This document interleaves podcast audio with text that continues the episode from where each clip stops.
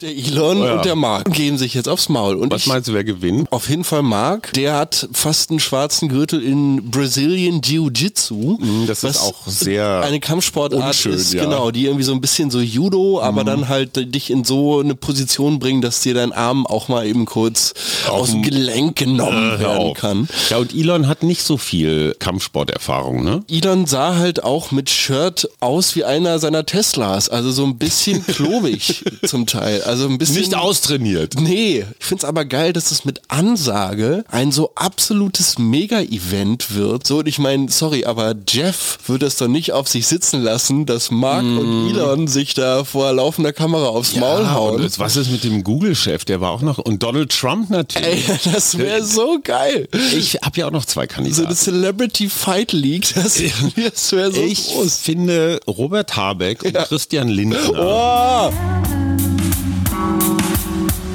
Herzlich willkommen zum Mutmach-Podcast von Funke mit Suse. Paul? und Hajo Schumacher. Heute ist Mutmach-Montag mit Wichtigem, Witzigem und Wirrem. Alles, was man für die Woche wissen muss. Plus Politikversteher Jörg Quos erklärt, worauf wir diese Woche achten müssen. Der Mutmach-Podcast auf iTunes, Spotify und überall, wo es Podcasts gibt. Abonniert uns gerne. Das ist für euch kostenlos, aber für uns ein Kompliment, das Mut macht. Und jetzt geht's los. free men, wherever they may live, are citizens of Berlin. And therefore, as a free man, I take pride in the words, Ich bin ein Berliner. Gar nicht so weit weg von hier passiert, mein lieber Sohn. Herzlich willkommen, Mutmach-Podcast am Montag. Wir legen los. Weißt du, wer das war? Ja, John F. Hey, wow, ja, John F. Und zwar vor ganz genau 60 Jahren. Mhm. Am 26. Juni 1963. War Auf dem Balkon des Rathaus Schöneberg. da Oder nicht? kannst du von hier in 10 Minuten hinlaufen. hinspucken. Was bedeutet das für dich? Ich, also ich war auch noch nicht geboren. Das ist für uns beide Erinnern, Erinnern in Schwarz-Weiß. Ich habe tatsächlich, also kriegt man natürlich im schulischen Geschichtsunterricht Ja. mit, die Geschichte. Und finde ich oder fand ich damals wirklich das erste Mal so richtig imposant, als ich irgendwann, ich glaube an einem Wochenende auf dem Flohmarkt, der immer vor dem Ja. äh, Rathaus stattfindet, stand und so zu diesem Balkon hochguckte und mir dachte, Mann, genau an diesem Ort stand vor etlichen Jahren jetzt gerade jemand und jubelte dann zu diesem Datum, jetzt am 26.06. John F. Kennedy zu, wie er dort seine Solidarität mit den Menschen in West-Berlin ja bekundete. So. Und der Platz war voll. Ja. Schwarz voll Menschen. Also kann man sich nicht vorstellen. Und es war ja Kuba-Krise und John F. Kennedy galt so als Weichei gegen den harten Sowjet. Und das war vielleicht, sagen manche Historiker, der Moment, wo er gezeigt hat, ich stehe als amerikanischer Präsident für die Freiheit Berlins, die ja damals schon eingeschlossen war. Und 15 Jahre vorher, auch das ein runder Geburtstag, der an diesem Wochenende gefeiert wurde, 75 Jahre Luftbrücke. Als Berlin nämlich damals von abgeschnitten war. So, also komplett wirklich am Boden abgeschnitten war und im Minutentakt im Tempelhof die Flugzeuge runtergegangen sind und die haben wirklich ganz basale Sachen. Die haben Kohlen und Brot und also, also was gebracht und Berlin aus der Luft versorgt. Ein unglaubliches Symbol von Solidarität. Total. Äh, Gail Halverson war einer der Piloten, der lebt immer noch. Der muss auch einmal im Jahr hier nach Berlin kommen. Der hat so kleine Süßigkeiten, so Kaugummis oder so, einen selbst gebastelten Fallschirm so aus dem Fenster geworfen beim Landeanflug. Und die Kinder in Tempelhof sind natürlich durchgedreht vor Glück. Und das sind so Geschichten. Und das passt natürlich wahnsinnig gut zu Russland, heute Moskau. Wo warst du am Samstag, Mittag, Nachmittag? glaube, ich war gerade unterwegs mit meiner Freundin in der Stadt. Wir hatten einen Spaziergang zusammen unternommen aufgrund des schönen Wetters und uns dann relativ früh zum Abendessen in einem Restaurant niedergelassen. Also du warst einfach so ein Es war, so Sommerflaneur. ein, es war so ein Wochenende, Wochenende, ja genau. Und ich hing wie ein Junkie Am Smartphone. Am Newsticker. Wirklich am Newsticker, weil es ist so einer dieser Momente und die sind nicht so ganz häufig, wo man das Gefühl hat, huhu, hier passiert jetzt gerade Geschichte. Mhm. So wie da fahren jetzt Trabis durch, äh, durch den Grenzübergang Bornholmer Straße oder so. Du merkst, da tut sich was. Naja, das Spannende war natürlich, dass dadurch, dass meine Partnerin ja aus Russland kommt, wir natürlich schon einige Stunden bevor das hier durch die deutschen Newsticker ging, über diverse Nachrichtenkanäle auf ihrem Smartphone mhm. darüber informiert worden waren, dass ah. es ein, naja, Move gab von dem Wagner-Anführer Prigozhin mitsamt äh, ja, verschiedener Truppenteile dieser Wagner-Gruppe wieder ins eigene Land zu fahren, die um nach Moskau, genau. Kanonenrohre einmal umgedreht. Einmal umgedreht und sind ja bis äh, verschiedene Quellen sagen jetzt 200 100 bis zu 120 Kilometer vor Moskau mhm. gekommen. Ja, auch ohne auf irgendwelche Gegenwehr zu stoßen. Ich habe schon vermutet, ob das vielleicht so ein bisschen spooky war, weil sie sich dann einfach nicht mehr getraut haben. Ich äh, kann zu dieser gesamten Situation, die ich auch extrem spannend fand, nur sagen, dass ich glaube, dass das ein politischer Move ist. Und zwar ein Move von Prigozhin in Richtung Westen. Mhm. Tatsächlich zu sagen, ey, guckt mal, ich bin bereit, hier aufzustehen und das hier auf mich zu nehmen. Mhm. Was ich sehr spannend fand. Ich habe da sehr viel mit meiner Partnerin drüber geredet und die ist tatsächlich auch aufgrund ihrer schulischen Bildung, die sie ja nicht nur in Russland, sondern auch hier dann in Deutschland im Master letzten Endes fertig gemacht hat, ähm, sehr viel mit diesen Themen und auch mit der Person zum Beispiel Putin mhm. in Verbindung gewesen und sagt halt, naja, also sowohl Lukaschenko, bei welchem Prigozhin ja jetzt irgendwie untergekommen ist, in wenn man Belarus, so will, sagt genau, man. sagt man, als auch Prigozhin selbst, wie auch Putin, seien damals aus einer St. Petersburger Clique, also die kennen sich mhm. wirklich schon seit etlichen Jahren. Lukaschenko und Prigozhin wohl schon seit über 20 Jahren. Mhm. Ähm, Lukaschenko und Putin sowieso, Prigozhin mhm. und Putin auch. Mhm. Und ich glaube, dass diese Erzählung von wegen Prigozhin ist Putins Zögling. Sein Koch. Ich, ja, ich glaube, das stimmt nicht so ganz. Also mhm. ich möchte eher sagen, dass über diese Wagner-Gruppe wirklich da eine Drecksarbeit innerhalb der letzten äh, militärischen Operationen, die in, in Russland gelaufen, ne, nicht nur in diesem Konflikt jetzt gerade, in diesem Krieg, der ja, dort herrscht, in Afrika. überall. Ja, ja. Also wo diese Wagner-Gruppe überall aktiv ist, ist mhm. total abgefahren. In Afrika zum Beispiel werden in manchen Ländern von der Wagner-Gruppe dort ja die nationalen Militäreinheiten ausgebildet. Also mhm. es ist crazy, was für die Wiesen mit diesen Truppen erwirtschaftet werden. Diamanten, Öl, Gold, das ganze die waren im, Programm. Die waren in Afghanistan, mhm. die waren in den verschiedensten Einsätzen mit beteiligt. Und ich glaube tatsächlich, und da wird es jetzt spannend und da frage ich mich so ein bisschen, hm, wie ist das abgelaufen? Verschiedene Wagner-Kräfte sollen ja auch Verträge jetzt aus dem Verteidigungsministerium angeboten bekommen haben. Das war wohl die Bevorzugung der russischen Armee, also so gerade Pensionszusagen oder wenn jemand fällt oder sowas, die wurden den Wagner Söldnern nicht zuteil. Genau, die werden ihnen wahrscheinlich jetzt zuteil. Das klingt halt für mich klassisch wie so ein Buyout. Ne? Also es wird jetzt geguckt, wie kann man mhm. diesem Aggressor, den wir vielleicht bald im eigenen Land haben, die Truppen wegnehmen. Und einer der Wege ist natürlich zu sagen, so, ey, wir kümmern uns um euch, meine ich doch. Aber das Verrückte daran finde ich, das Narrativ, ne, Achtung, Neudeutsch, also die Erzählung lautet, Putin ist der unumstrittene Alleinherrscher. Mhm. Und jeder, der ihm auch nur ein klein bisschen gefährlich wird, kriegt Polonium zum Frühstück, fällt vom Balkon oder wird sonst wie ein Kopf kürzer gemacht oder wie Nawalny äh, ins Arbeitslager gesteckt. Mhm. Prigozhin ist der Erste, der auf Augenhöhe mit Putin agiert hat und hat ihm dieses, ja, dieses Instrument der Eskalationsdominanz, das hat uns jetzt die anderthalb Jahre Krieg begleitet. Putin mhm. sitzt am längeren Hebel, wenn der eine Atombombe schmeißt oder so. Mhm. Ne? Mhm. Prigozhin war jetzt derjenige, der Putin bedroht hat. Und Putin hat beigegeben, klein beigegeben und gesagt, Amnestie, wir verfolgen euch nicht. Mhm. Also zum ersten Mal einer, der, der gezeigt hat, wie man mit Putin verhandelt.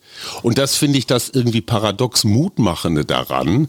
Mhm. Prigozhin ist einer, den Putin offenbar nicht so ohne weiteres entsorgen kann.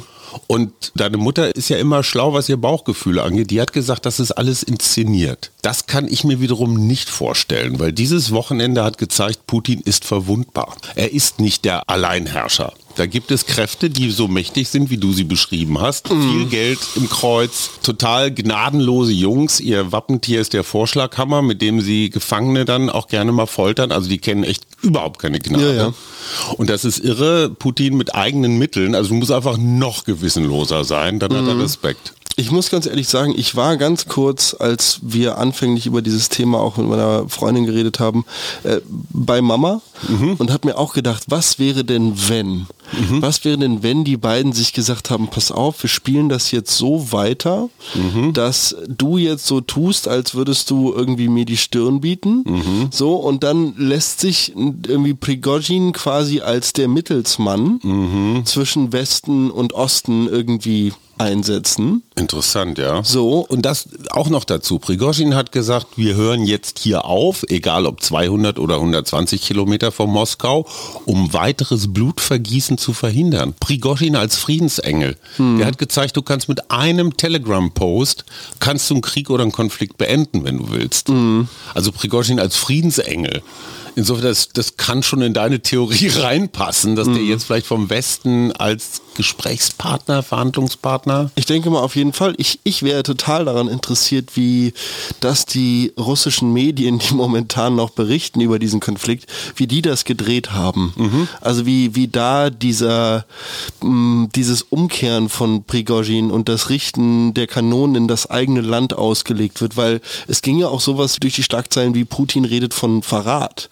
Und das, also da bin ich dann ganz schnell bei dir. Da gibt's dann halt mal irgendwie das radioaktive Frühstück. Ja, aber stattdessen haben die, die Wagner-Truppen äh, russische Hubschrauber abgeschossen, womit offenbar auch keiner gerechnet hat. Also die da ankamen.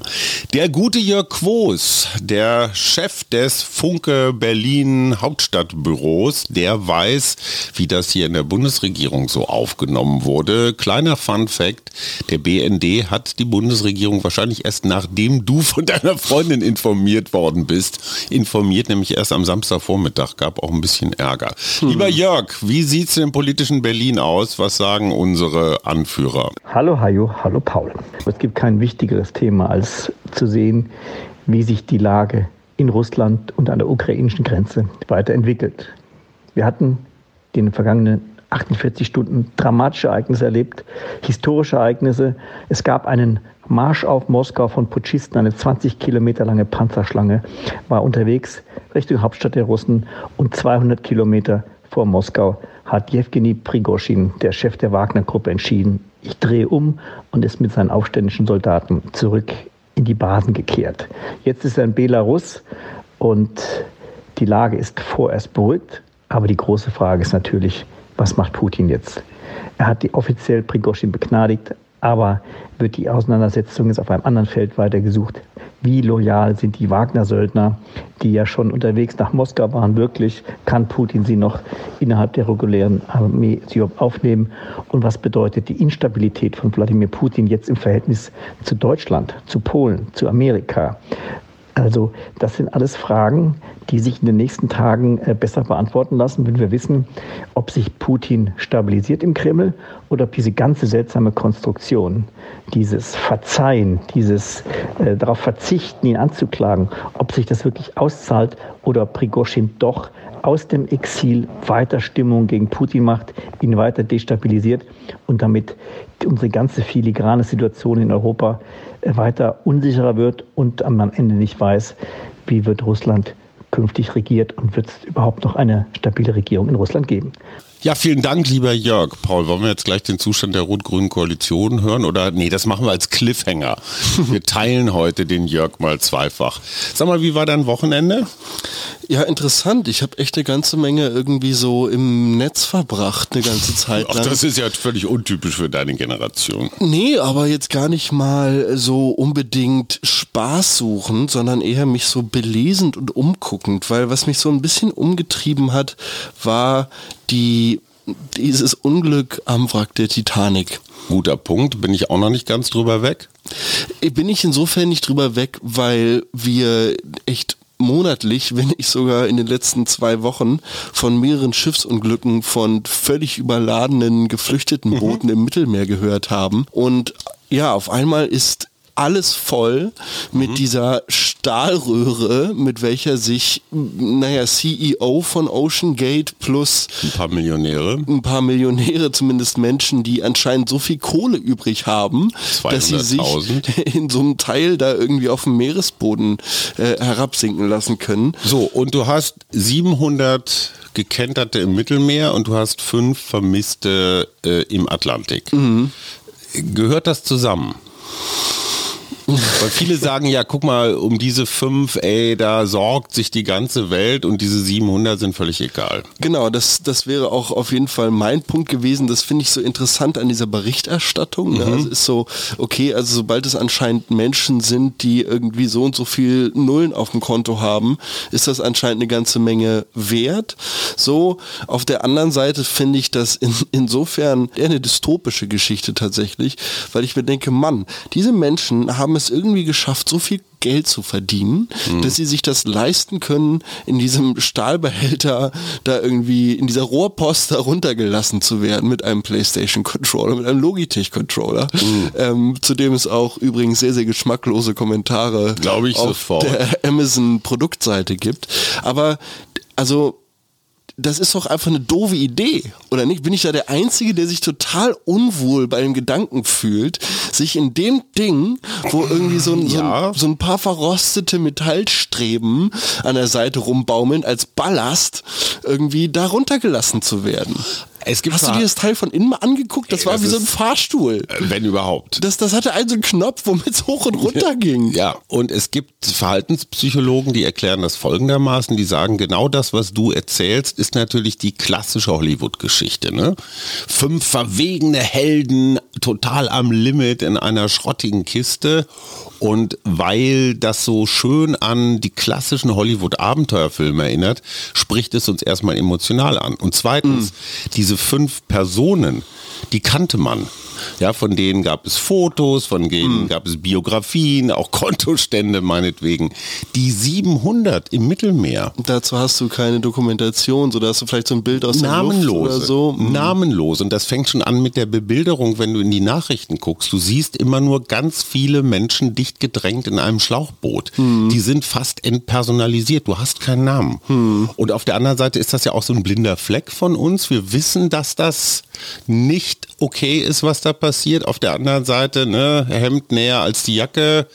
Ach, muss ja irgendwie. Und Frontex, Pushback und so weiter. Also das passt in überhaupt keine Erzählung rein. Das wollen wir nicht wissen.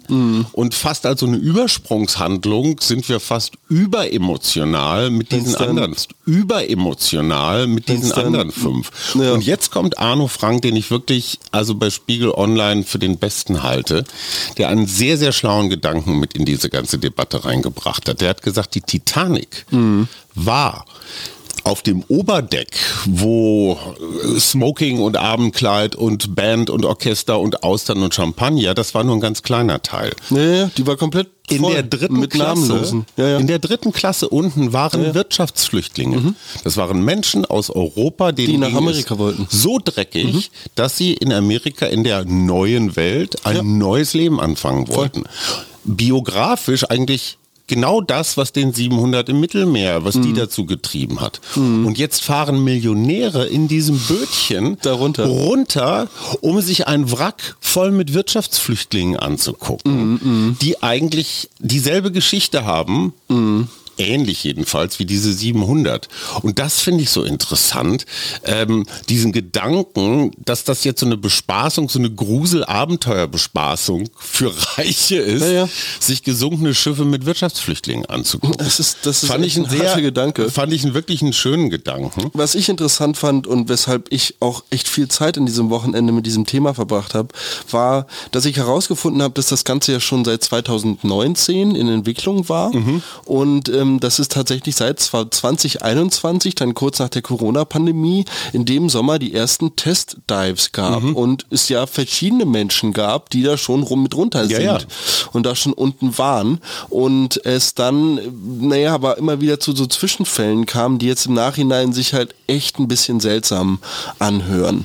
So von wegen, es wurde der Funkkontakt zu dem Teil ist abgebrochen und Mhm. dann hat man danach aber irgendwie halt keine Anstalten gemacht, das zu verbessern oder so.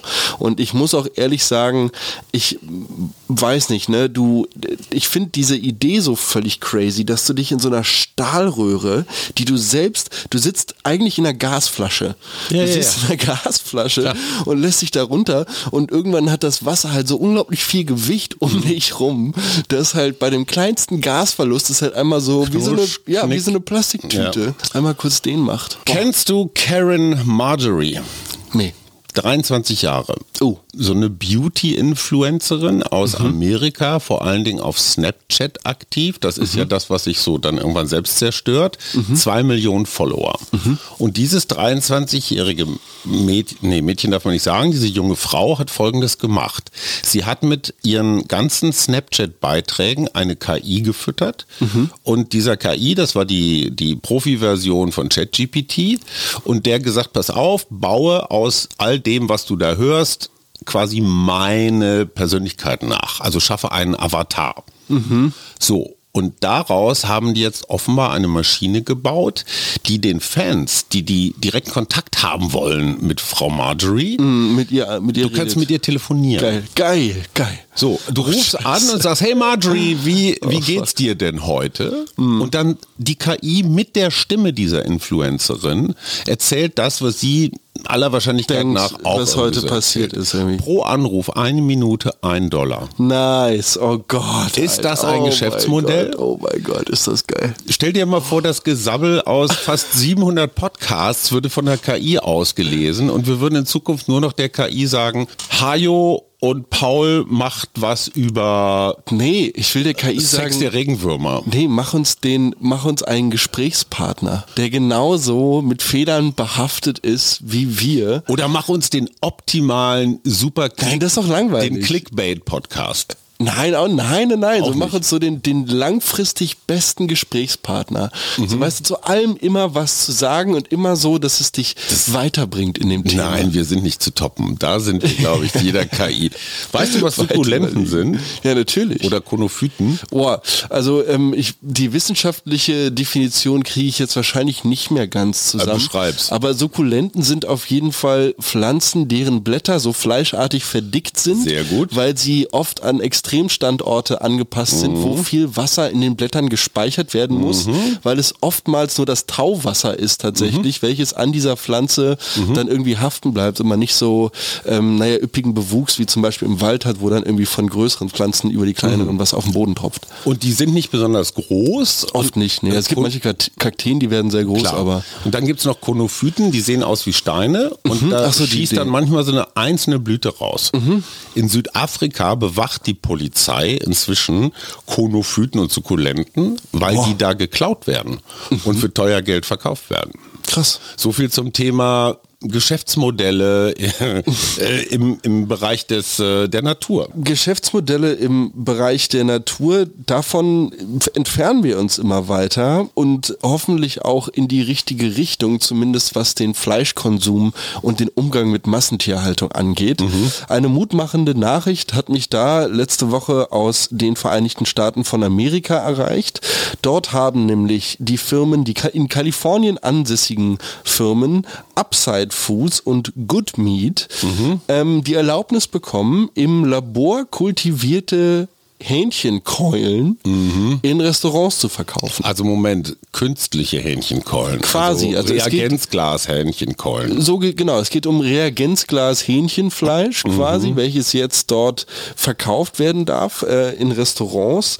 In Singapur gibt es das Ganze tatsächlich schon länger, seit 2020 darf dort dieses Produkt tatsächlich nicht im Einzelhandel, auch in den USA nicht im Einzelhandel, nur im Restaurant verkauft werden. Ich frage mich so ein bisschen, warum es noch nicht im Einzelhandel zugänglich gemacht wird. Keine Ahnung, vielleicht bei der Zubereitung muss man irgendwas bedenken. Heißt das dann zugänglich oder zugänglich? Zugänglich. Zugänglich, ne? Ja. Ja, zugänglich gemacht wird natürlich. Würdest du es essen?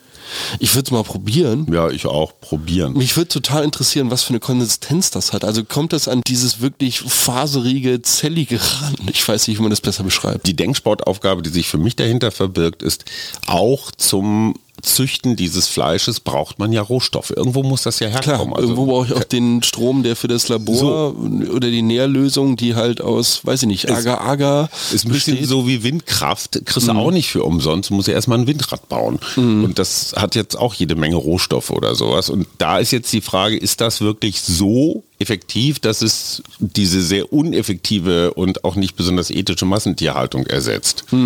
Werden wir sehen. Sag mal, kennst du Alexandra Antwi-Boasiako? Nee. Diese junge Frau aus Hamburg hat mir einen Dämonen weggenommen, hat mich von einem Dämonen befreit. Ich habe Ende vergangener Woche den Personalmanagement-Kongress moderiert. Das mache ich schon seit ein paar Jahren. Da sind so, naja, so Personalchefs aus Verwaltung, aus Firmen so und treffen sich und reden halt über die neuesten Trends, wie wirken wir dem Fachkräftemangel entgegen oder oder oder.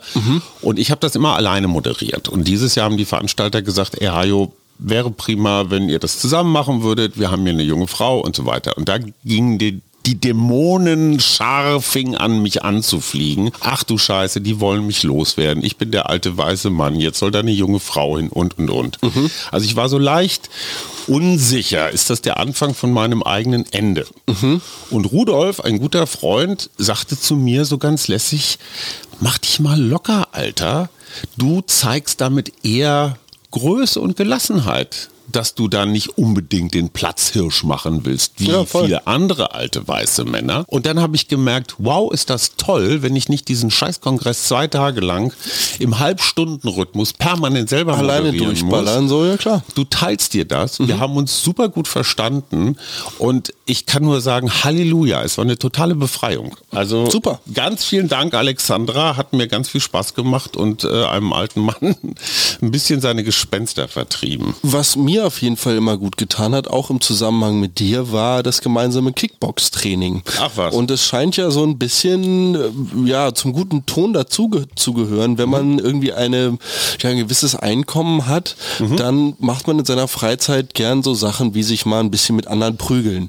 Und da haben sich jetzt ja zwei gefunden, die da richtig Bock drauf haben. Der Elon? Der Elon Oh ja. und der Mark. Und der, der Elon und der Mark, die haben beide den Dana angerufen von der UFC, von der Ultimate Fighting äh, Corporation Championship, ich weiß es nicht, Und geben sich jetzt aufs Maul. und geben sich jetzt aufs Maul. Und Was ich, meinst du, wer gewinnt? auf jeden Fall Mark, der ist soweit ich, so, soweit meine Quellen mich informieren, hier mein Buchmacher, Ja. ähm, der hat fast einen schwarzen Gürtel in Brazilian Jiu-Jitsu. das ist auch sehr eine Kampfsportart unschön, ist, ja. Mhm. genau, die irgendwie so ein bisschen so Judo, aber dann halt dich in so eine Position bringen, dass dir dein Arm auch mal eben kurz aus dem Gelenk genommen Hör werden auf. kann. Ja, und Elon hat nicht so viel äh, Kampfsporterfahrung, ne? Ja, und ich weiß nicht, Elon sah halt auch mit Shirt aus wie einer seiner Teslas. Also so ein bisschen klobig zum Teil. Also ein bisschen. Nicht austrainiert. Nee, also der Mark, da sieht der Mark, obwohl er ein komplett weißes,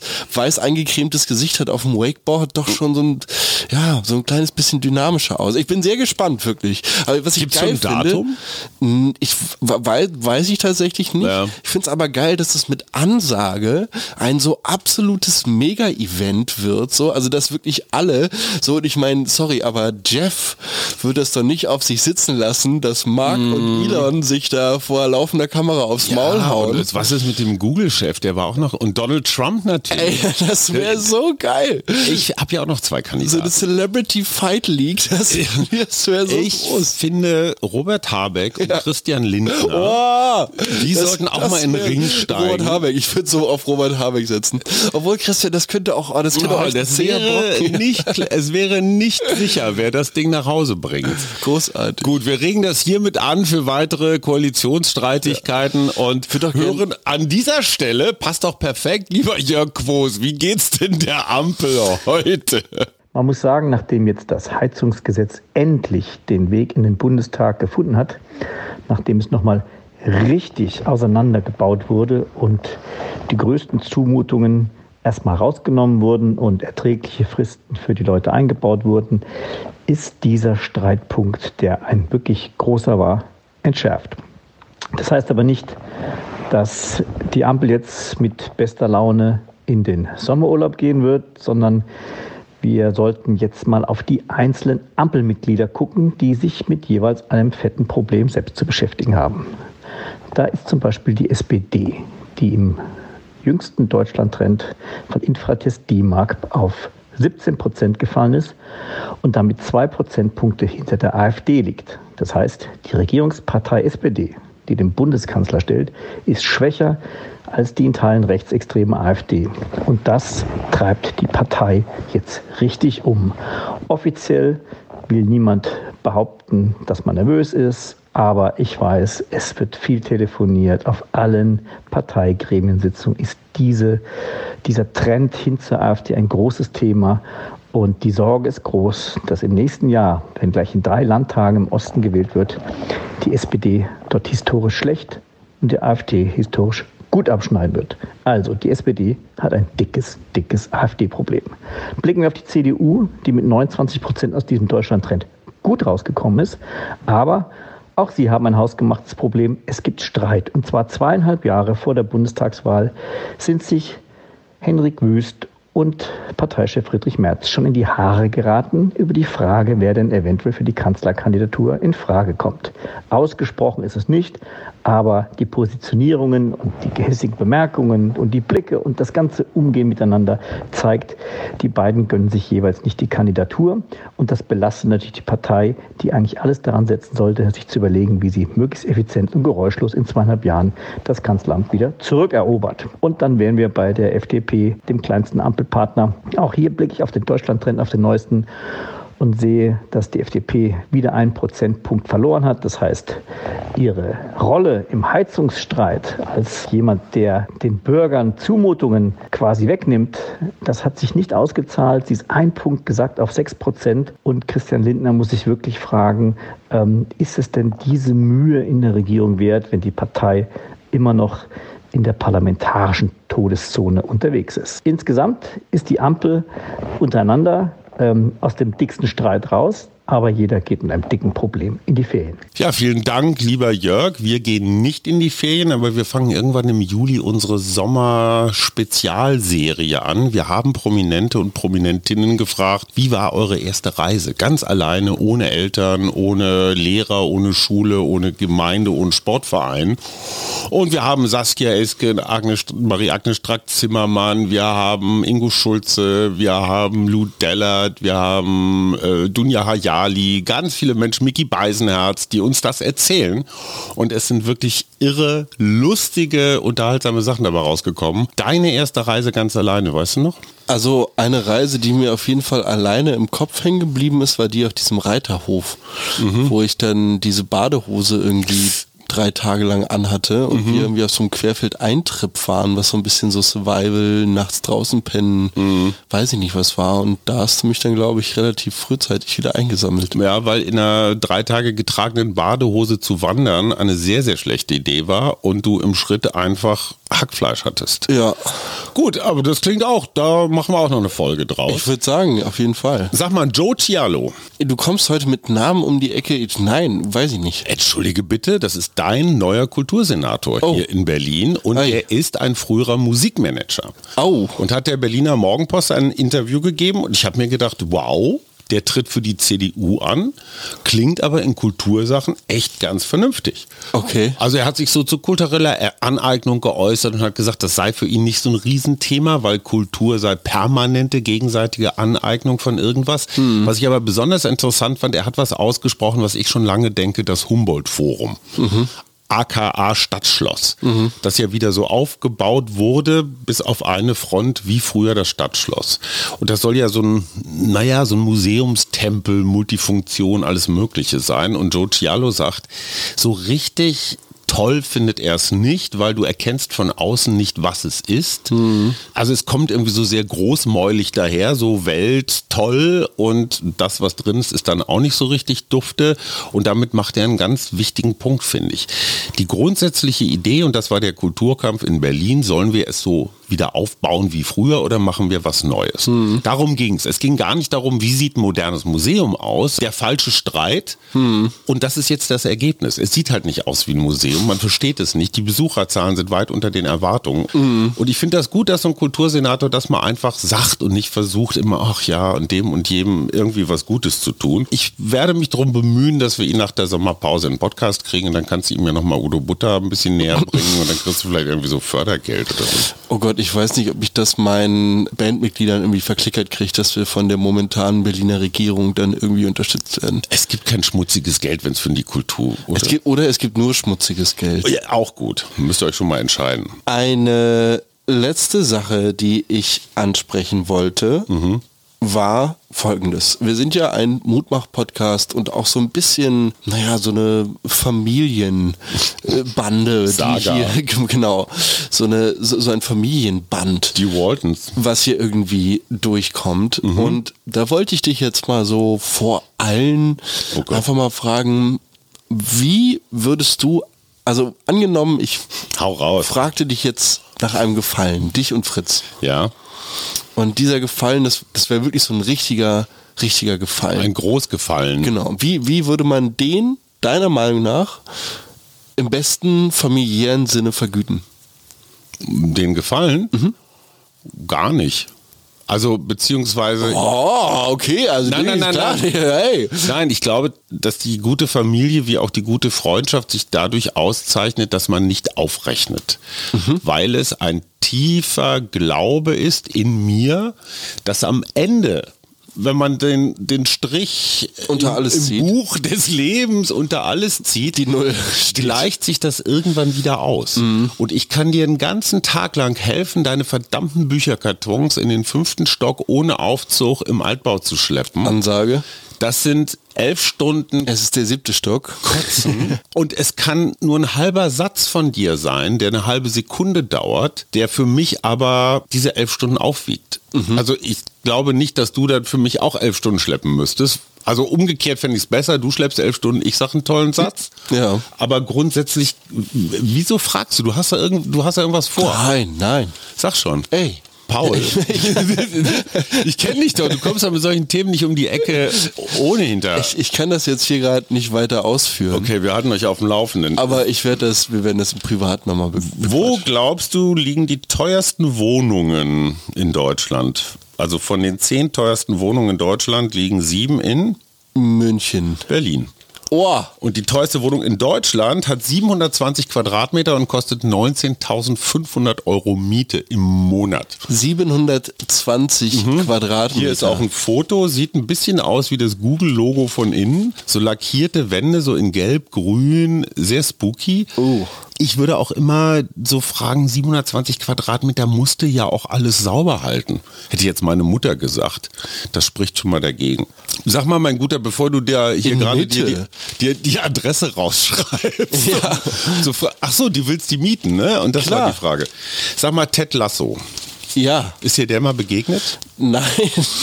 Die mutmachendste Figur, die ich seit langem erlebt habe. Ja. Eine Serie auf Apple Plus. Ich gestehe, ich bin nach oder vor dir der Letzte, der sie guckt. Irgendwie ist das an mir vorbeigegangen, zumal ich kein Apple Plus Kunde war, bis ich mit Ted Lasso anfing. Vorgestern, ja. Ein amerikanischer Football-Trainer aus Kansas wird für die englische Premier League für einen Verein geheuert mit der Absicht, dass er den Verein ruiniert, weil er halt keine Ahnung von Fußball hat, weil er kann ja nur Football. Und siehe da, was passiert? Der Typ fuchst sich ein und ist dann irgendwann ganz erfolgreich. Und dieser Ted Lasso ist ein gar nicht mal ein Anti-Held, aber der ist eigentlich so, wie du dir deinen Nachbarn wünscht. Total nett, freundlich, äh, hat immer ein offenes Wort, manchmal ein bisschen zu doof die Sprüche und so, aber so ein herzensguter Mensch. Und der hat ein Prinzip, immer wenn ein Problem ist, sagt er, raus mit der Sprache, lass uns drüber reden, was ist hier. Also jede, jeder Konflikt wird sofort irgendwie ausge, Ja. ausgetragen. Und zwar nett. Der gibt mir so einen Schub. Ich bin total, also ich war lange nicht mehr so seriensüchtig und egal wem ich es erzähle, außer dir, sagt ja, geht mir auch so, aber ich hatte das schon vor zwei Monaten. Krass. Nee, ich habe das noch nicht geguckt. Ich di. Okay, das sind so Geheimcodes. Ja. Ja. Nee, aber ich finde das prinzipiell von der Herangehensweise erst erstmal eine super Message zu sagen, pass auf, da ist doch irgendwas, what is it, let's talk about it. Freundlichkeit, Zugewandtheit, Achtsamkeit, alles, was deine Mutter vermittelt, ist in diesem Ted Lasso drin. Das finde ich total super. Im Schlangenbader Tunnel, das zum Schluss. Du weißt, der ist gesperrt. Klar. Das ist für alle Nicht-Berliner eine Autobahn, die praktisch unter so einer Wohnanlage durchgeht, durch einen Tunnel. Und der Tunnel hat offenbar irgendwelche Feuerschutzprobleme, ist gerade gesperrt. Sind am Wochenende 500 junge Menschen rausgetrieben worden, die da einen kleinen spontanen Rave natürlich illegal abgehalten haben. Und da habe ich mir gedacht, ach, Berlin lebt ja immer noch. Ich bin ein Berliner. Finde ich auch ganz cool auf jeden Fall. Wäre ich nicht hingegangen, aber Kommende Woche, was hast du vor? och, du, dies, das, arbeiten. Verstehe schon. Ja, wir machen noch eine Woche Arbeit und dann muss, äh, darf ich deine Mutter nach Masuren begleiten. Oh. Und da ist sie auf den Spuren deiner, unserer, ihrer Vorfahren. Cool. Und äh, ja, ich bin der Fahrer und muss sie dann so von Kirche zu Kirche oder sonst wohin fahren. Bin mal gespannt. Ich freue mich total auf Polen. Cool. Gut, mein Lieber. Dann eine euch schöne Woche. Bye, bye.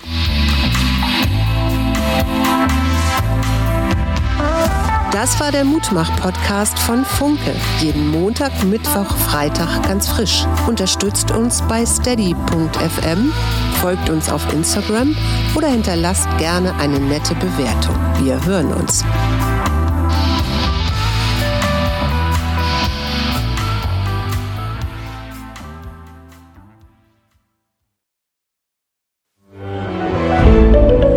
Ein Podcast von Funke.